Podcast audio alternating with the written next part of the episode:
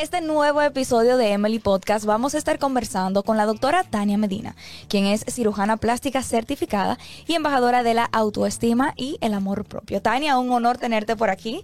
Qué gusto es eh, eh, tener esta oportunidad de compartir tu mensaje a través de este podcast. Muchísimas gracias, Emily. Para mí es un inmenso placer estar aquí en este podcast. Tania, yo tengo, te voy a tratar de Tania, ¿eh? Claro. Ok, perfecto. Tania, yo tengo una pregunta. O sea, todos entendemos que la cirugía plástica es cualquier procedimiento quirúrgico que sea para el beneficio de, de- la belleza de la persona. Pero, ¿qué es el amor propio? O sea, identificar el amor propio, ah, yo me quiero mucho, pero realmente hay algo más detrás de esa filosofía. Mira, el amor propio y la autoestima son sinónimos. Son sinónimos. Así es. Eso te iba a preguntar, si son sinónimos o realmente tienen algún contexto distinto. Pero muchas personas piensan que yo me amo porque yo me miro al espejo y me siento bella. Y no es así. El amor propio o la autoestima tiene varios pilares, que son cuatro. Entre estos está la, autoefic- la auto- la autoeficacia, Ok. está le- cómo yo me miro al espejo, que sí es uno de los pilares de la autoestima, y debo gustarme, y debo, y para esto yo tengo estas herramientas como la cirugía plástica, el salón de belleza, que tú sabes que a las dominicanas nos encanta. Claro, ahí estamos hablando más del aspecto exterior. El aspecto exterior, pero hay otros tres pilares que no se trata para nada del aspecto exterior. ¿Qué son? los otros pilares que son. Yo los comparo como las ruedas de un carrito. Ok. Y cada uno es una uno de las rueditas. Si uno no funciona, no puedes amarte. Entonces tenemos la autoimagen, que es lo que ya hablamos, que es como yo me veo, si me gusto o no me gusto, y para esto tengo millones de herramientas. Pero antes de llegar a la autoimagen, tengo que tener las otras herramientas, como la autogratificación, que es cuando yo hago algo bien, me debo de aplaudir. O sea, no es que eso es vanidad, no. Si usted hizo algo que reconocerse a sí mismo y darse esa palmadita en la espalda que muchas veces necesitamos. ¿eh? Y ese gusto también. Sí. Porque, o sea, bueno, hoy yo duré una seis días comiendo saludable y tomándome mi agua y me voy a comer una pizza. Eso no pasa nada. Y eso, y eso es válido y esa forma de uno decirse, lo hiciste bien durante esos seis días, ahora te mereces este pequeño pedazo de pizza. No, así es también. Eso te apoya a ti a que no te canses en hacer esa dieta y en ese proceso y puedes mantener hasta llegar a mantener unos hábitos saludables. Claro. Está el autoconcepto, que es lo que yo pienso de mí. Sí. Y eso se puede validar todos los días. Yo hago un ejercicio y le invito a mis pacientes también a hacer un ejercicio y a todos tus oyentes, que es que yo me miro al espejo y me digo cosas bonitas. Puedes hacerlo por la mañana, por la tarde o por la noche. Me gusta mucho por la mañana porque empiezas el día cargado de energía. Yo me miro al espejo y me digo, wow, Tania, hoy se amaneciste bella, aunque, aunque, aunque no sea totalmente cierto, mi subconsciente se lo cree. Tania, eh, qué bien lo vas a hacer hoy, hoy va a ser el mejor día de tu vida. Dite cosas positivas porque tenemos algo que se llama subconsciente Claro. que es lo que programa realmente nuestros pensamientos y nuestras actitudes. Claro. Entonces, si tu subconsciente entiende que todo eso es verdad, porque él no sabe si te lo está diciendo el vecino o te lo está diciendo tú, entonces eso es lo que se va a proyectar en tu día, porque donde tú enfocas tu luz, eso se expande. Increíble. Y tenemos lo que es la autoeficacia, que es cuánto yo confío en mí. Y créeme que tenemos, todos tenemos todas las herramientas necesarias para poder llegar a ser todo lo que queramos ser. E- ese concepto de autoeficacia yo entiendo que es muy que es de personas que tienen la, la, la coraza de decir, bueno, yo soy buena en esto, yo soy bueno en esto, y, y esa, esa confianza en esas habilidades, en esas competencias, a medida que la vamos reforzando, eso ayuda a que, a cómo nos desempeñamos en el día a día. Eso cambia mucho la, la actitud de cada quien. Y aunque no seas bueno, todo se aprende. También. Hay personas que pueden aprenderlo, tienen habilidades innatas para hacerlo más rápido que tú, pero tú lo puedes hacer. Claro que sí. Yo entiendo que hay un, hay un, un dicho, eh, si no mal recuerdo, como que el- el- la coordinación y la responsabilidad pudo más que el talento. Porque muchas veces las personas se van a decir, ah, yo soy buenísima en esto. Y no tratan de formarse, de mejorar cada día. Y viene uno con responsabilidad, que es aplicado, que le da seguimiento a, a su pasión, que tal vez no puede ser un talento innato, y resulta que puede ser mejor que aquel talentoso. Así es, es como el cuentecillo por ahí muy famoso de la liebre y la tortuga. Así la mismo. liebre tenía sus habilidades innatas de ser un corredor. Y, ah, no, esto me lo ganó yo. Y se Se acostó, a acostó al final. Mi amor, y la tortuga le ganó. Le pasó. Así es, así que todos podemos hacer todo lo que queramos ser siempre y cuando tengamos constancia y tengamos la fe en nosotros de que sí podemos. Así es. Tania, tú mencionas esas pequeñas cosas que podríamos hacer en el día a día para mejorar ese esa autoestima en general. Pero también existen actitudes que uno hace en el día a día que reducen de alguna manera u otra, que nos estamos saboteando. Y es como tú dices, somos más inconscientes que, que conscientes. ¿Cuáles son esas, yo diría, microagresiones que van de alguna manera u otra lapidando esa autoestima de la persona? Y son mucho más frecuentes porque nosotros tendemos a ser más duros con nosotros que Sí. con las otras Ay, personas. sí. Entonces, cuando tú haces, otra persona, tu hijo viene, ay mami, cometí un error, tú le dices, no te preocupes, mi amor, que eh, te- hazlo otra vez y te va a salir bien. Pero cuando tú eres tú, tú dices, wow, de verdad que yo soy pi, esto, soy un estúpido. ¿Y qué yo ¿Cómo- hice? ¿Qué pude mejorar? ¿Cómo, cómo no lo...? Y, señores, todo lo hacemos lo mejor que podemos en el momento Sí. lo estamos haciendo. Cada circunstancia es distinta para cada quien. Entonces, esas herramientas eh, son aprendizajes. Si lo hiciste mal, entre comillas, porque no es mal, simplemente no sabías cómo hacerlo de la manera más eficaz, eh, Claro. aprendiste ya cómo hacerlo bien. Claro. Y si lo hiciste bien, aplauso. Un aplauso a sí mismo. Eh, dime, Tania, de este saboteador interno que tenemos los seres humanos, yo digo que atados, que no hay una forma de que, de que nos podamos quitar esa cola, porque es una forma que yo me he dado cuenta en lo personal, que uno quiere hacer una cosa. En lo particular, a mí me gustaría, por ejemplo, hacer una actividad. Pero no, yo no tengo la capacidad para hacerlo, pero no, yo no tengo tiempo, pero no, tal vez fulano lo hace mejor que yo o tal vez paso vergüenza. Y muchas veces, teniendo esos pensamientos, nos saboteamos todo.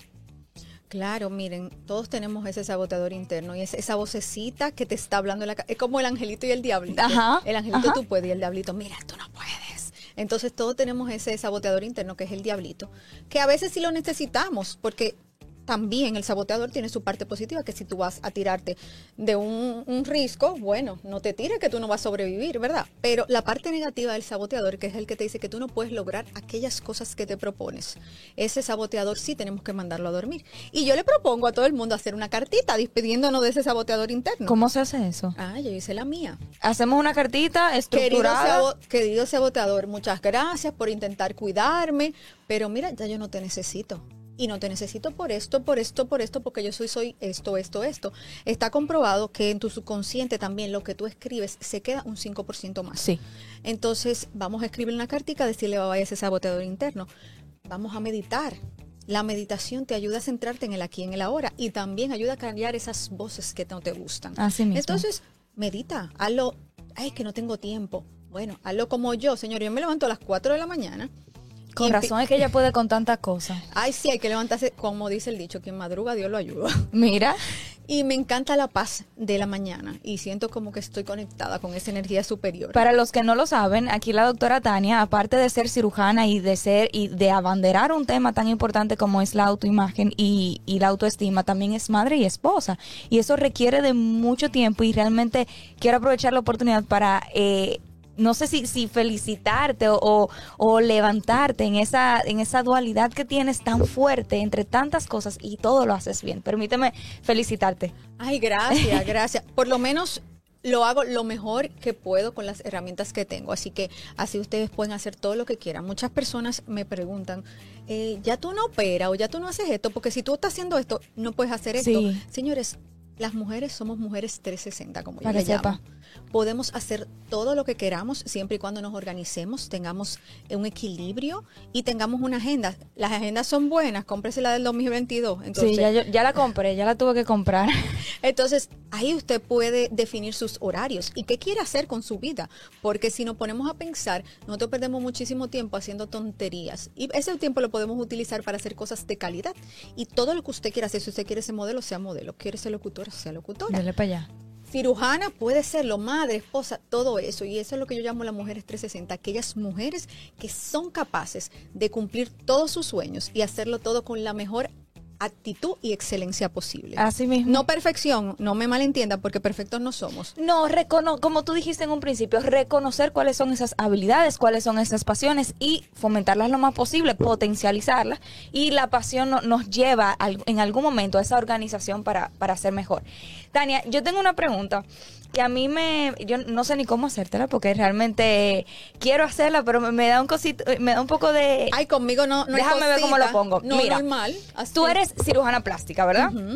Y existe eh, una perspectiva en la sociedad de que la cirugía plástica son para las mujeres que quieren ponerse aquí los senos, los glúteos y, y se quieren hacer de todo, pero al fin y al cabo no mejoran esa autoestima, sino que todo lo contrario, siguen en otra cirugía y viene otra y viene otra y, y como que no hay un paro. Entonces, tú siendo cirujana plástica y también embajadora del mensaje de la autoestima, ¿no es un chin contradictorio? Ay, Dios mío, todo el mundo me hace la misma pregunta. ¿Es verdad? Pero no. Ah, pues no fue tan difícil. No, no fue difícil. Yo te digo conmigo no hay nada difícil. No.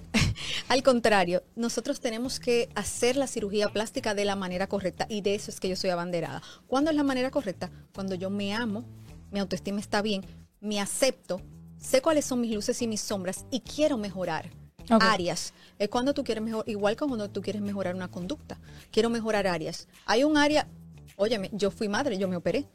Esa piel flácida después de cuatro hijos, yo con ejercicio no lo iba a poder mejorar. Imposible, porque no. Entonces, yo sé, yo sabía cuáles eran mis limitaciones. No es que yo no me amara, es simplemente que sé que tengo que corregir o que mejorar de mi cuerpo y lo tomo desde el amor y la aceptación. No tiene nada de contradictorio, es un camino que debemos recorrer hasta llegar hasta a llegar ahí. ahí. ¿Entiendes que, que un acompañamiento psicológico a una persona que desea hacerse una cirugía plástica realmente mejora los resultados de la misma cirugía plástica y el bienestar de la paciente? Bueno, en, O el mi, paciente. en mi consulta nosotros tenemos un equipo multidisciplinario en el cual todas las pacientes pasan por un equipo de salud mental primero. Eso es importante. Psiquiatras y psicólogos, no solo psiquiatras, psiquiatras y psicólogos ambos. Y luego que esa paciente ya está preparada es que se puede operar. Nosotros tenemos pacientes que hemos rechazado porque no están en salud mental. Y esto es importante Mira, saber. eso es muy responsable decir de, de- de tu práctica, porque tenemos y conocemos que hay muchos cirujanos que realmente deciden operar por operar. Y, y- y el tener el tener la oportunidad de decir, mira, ahora mismo es mejor no operarte, vamos a hacer un proceso y luego entramos en... Eso deja mucho que decir de, de ti como profesional. Es que lo que me interesa es tener pacientes felices y, que se sientan completas eh, de todos sus aspectos. Y la OMS dice que la salud es el completo estado de equilibrio o armonía de tu mente, de tu cuerpo y de tu espíritu y tu físico. Entonces, si no tenemos ese equilibrio, tampoco es responsable operarte, porque tú tienes que estar en completo estado de salud para poder realizarte una cirugía plástica. Y si tú estás desequilibrada en algún área, óyeme, no vas a No ser forma. feliz. Por eso es que entonces sigues operándote, porque realmente estás buscando llenar un vacío que no puedes llenar de otra manera. O crees que lo vas a llenar de esa manera y no es la manera correcta. Es primero trabajarte internamente y ya cuando tú estés en ese punto de que, bueno, yo sí, yo me amo, yo me, me acepto, pero ese chicho no me gusta. Sácatelo, porque es tu cuerpo. Y si eso te hace feliz, dale para allá. Siempre y cuando sepamos hasta dónde debemos llegar. Vamos ahora a una pequeña pausa y da- para darle las gracias a esos patrocinadores que hacen que este espacio llegue a ustedes.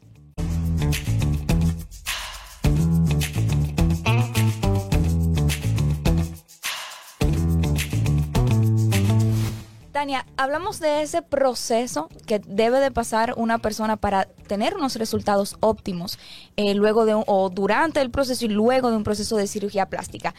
¿Cuáles son esos cambios que tú has visto en una persona que realmente se adhiere a un tratamiento psicológico y psiquiátrico y que a la vez pasa por un proceso de cirugía plástica? ¿Cómo es el cambio de esa persona a largo plazo? Mira, yo, te- yo antes, obviamente, al principio de mi carrera, no tomaba tan en cuenta la parte de, de cirugía mental y tenía pacientes que podían ir a mis universo de bellas, pero que se sentían feas y no eran felices. ¿Cómo va a ser? Claro, bellísima. Yo decía, wow, no, y quiero hacerme otro. Y yo, no, no, ya, ya está bueno. Claro. Pero ¿qué pasa? Ahí fue que descubrí que tenemos, somos seres integrales y que teníamos que trabajar otro aspecto. Y empecé a agregar la parte de salud mental a mi práctica y ha habido un cambio.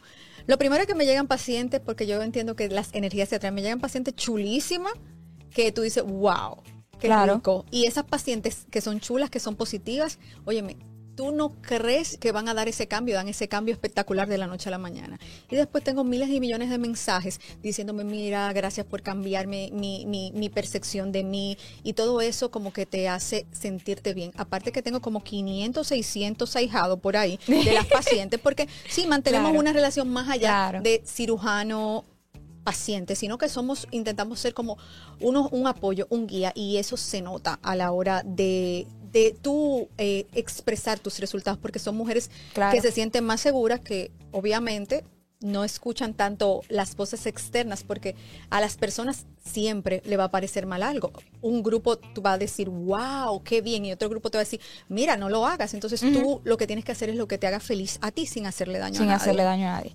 Tania, ¿existe una relación directa entre la belleza y la felicidad? ¿Entiendes que dependiendo de cómo yo me sienta conmigo misma, el autoconcepto, eso va a influir directamente en mi felicidad. Bueno, hay muchos psicólogos y filósofos que dicen que sí, y yo entiendo que sí.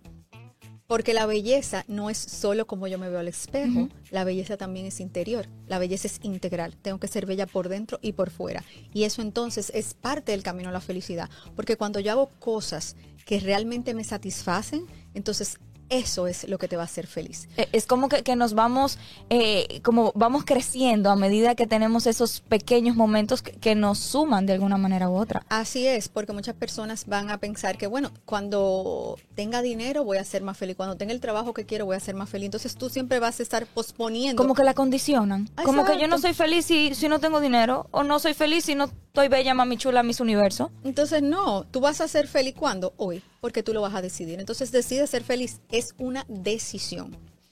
¿Cómo una persona, Tania, puede identificar a un buen cirujano plástico?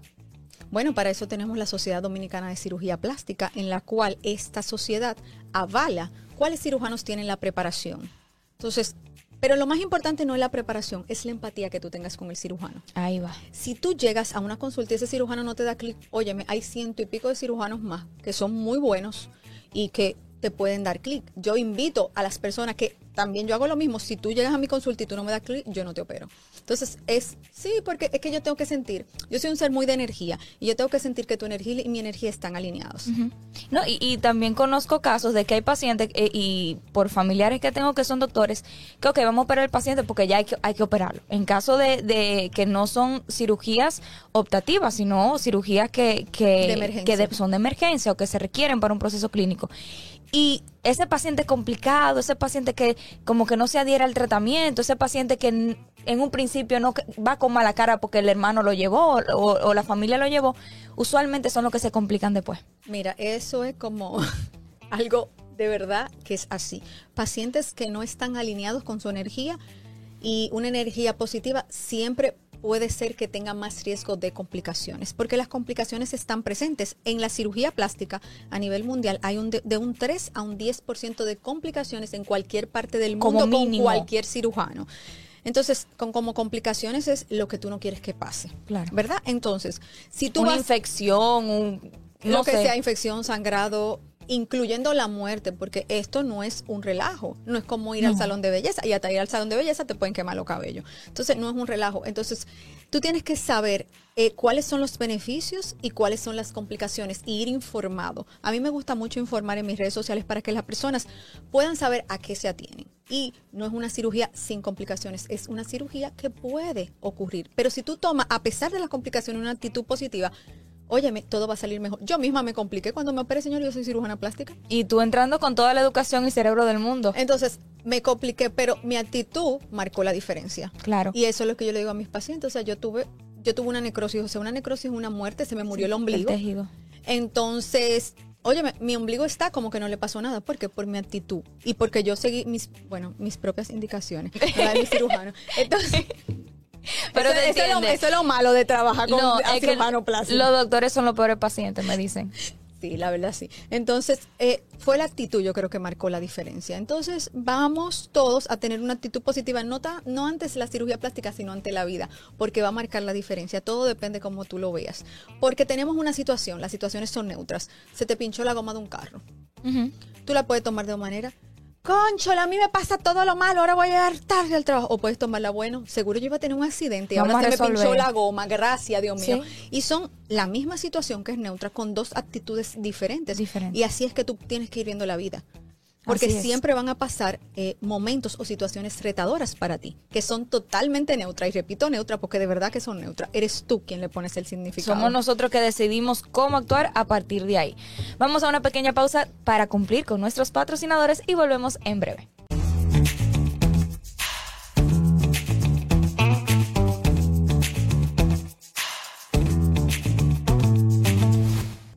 Tania, ¿cuáles son esos cinco consejos que entiendes se pueden poner en práctica para promover el amor propio? Mira, yo que soy, eh, que promoví el amor propio en mí porque yo tengo una mancha gigante en una pierna y me odiaba por eso, eh, puse en práctica cinco herramientas que son las que le doy a todos mis pacientes siempre. La primera es que debes conocerte. Conoce todo lo que tú eres, no para darte autolatigazos y decirte, mira, eso está mal o está bien. No, simplemente para saber quién eres cuando tú te estabas enamorando de tu esposo, tú no querías saber hasta, hasta, cómo dormía, todo. Entonces es lo mismo, no puedes amar lo que no conoces. El segundo es acéptate. Acepte estas luces y estas sombras. Y aceptación no quiero decir que me voy a tirar al olvido y no voy a cambiar nada. Simplemente yo acepto quién soy y a partir de ahí entonces puedo mejorar aquellas cosas que me disgusten. La tercera es las paces contigo y con tu pasado. O sea, perdónate. Hay veces que hacemos cosas que no nos perdonamos. Pero entiende que esas cosas que hiciste, la hiciste para aprender y ser quien eres hoy. Porque el ser de hoy obviamente lo haría diferente, pero es porque tú tienes esas herramientas que, que tu pasado y la experiencia te, te regaló. Así y, es. y eso incluso, y disculpa que te interrumpa, muchas veces, cuando una persona me dice, no, a mí me gustaría cambiar, cambiar tal cosa de mi pasado, yo me pregunto, ¿pero serías la misma que hoy en día? Y yo entiendo que cuando ocurren esos errores, ya yo quito, espérate, eso no es un error ya, eso fue una oportunidad de mejora. Y ya yo quité la palabra error. Y tu subconsciente lo entiende así, entonces, como una oportunidad, una oportunidad de, mejora, o un aprendizaje. Entonces, también Perdona a todas esas personas que te hicieron daño o que tú entiendes que te hicieron daño. Alivia mucho perdonar. Uno vive amargado por lo que otro goza. No se puede hacer eso. O sea, entiende que esa persona quizá ni se acuerde de ti y tú andas sufriendo. Entonces es como tomarte un veneno y pretender que el vecino se muera. No va a ser así. Entonces cuando tú sueltas esa mochila tan grande, llena de piedras, óyeme, puedes caminar hacia un futuro mejor y hacia el amor propio que es lo que quieres. Mi parte favorita, agradece. Ser agradecido para mí es la llave mágica que abre todas las puertas y más las puertas de las bendiciones que tú sí te mereces. Entonces vamos a ser agradecidos. Te invito a que escribas un diario del agradecimiento. Escribe tres cosas diarias. Inténtalo por 21 días, que yo sé que te va a enganchar y te va, a quedar con él. Entonces, tres cosas pero no pueden ser la misma, ojo, ¿ok? No es que di que por la comida, por mi esposo, por mi hijo. No. Este lo puede escribir el primer día, pero el otro día tiene que ser tres, cosas, diferentes para que tú veas cuántas bendiciones tienes. En este momento, hasta respirar que es gratis, es una bendición. ¿Cuántas personas no han muerto porque no pueden respirar por el coronavirus?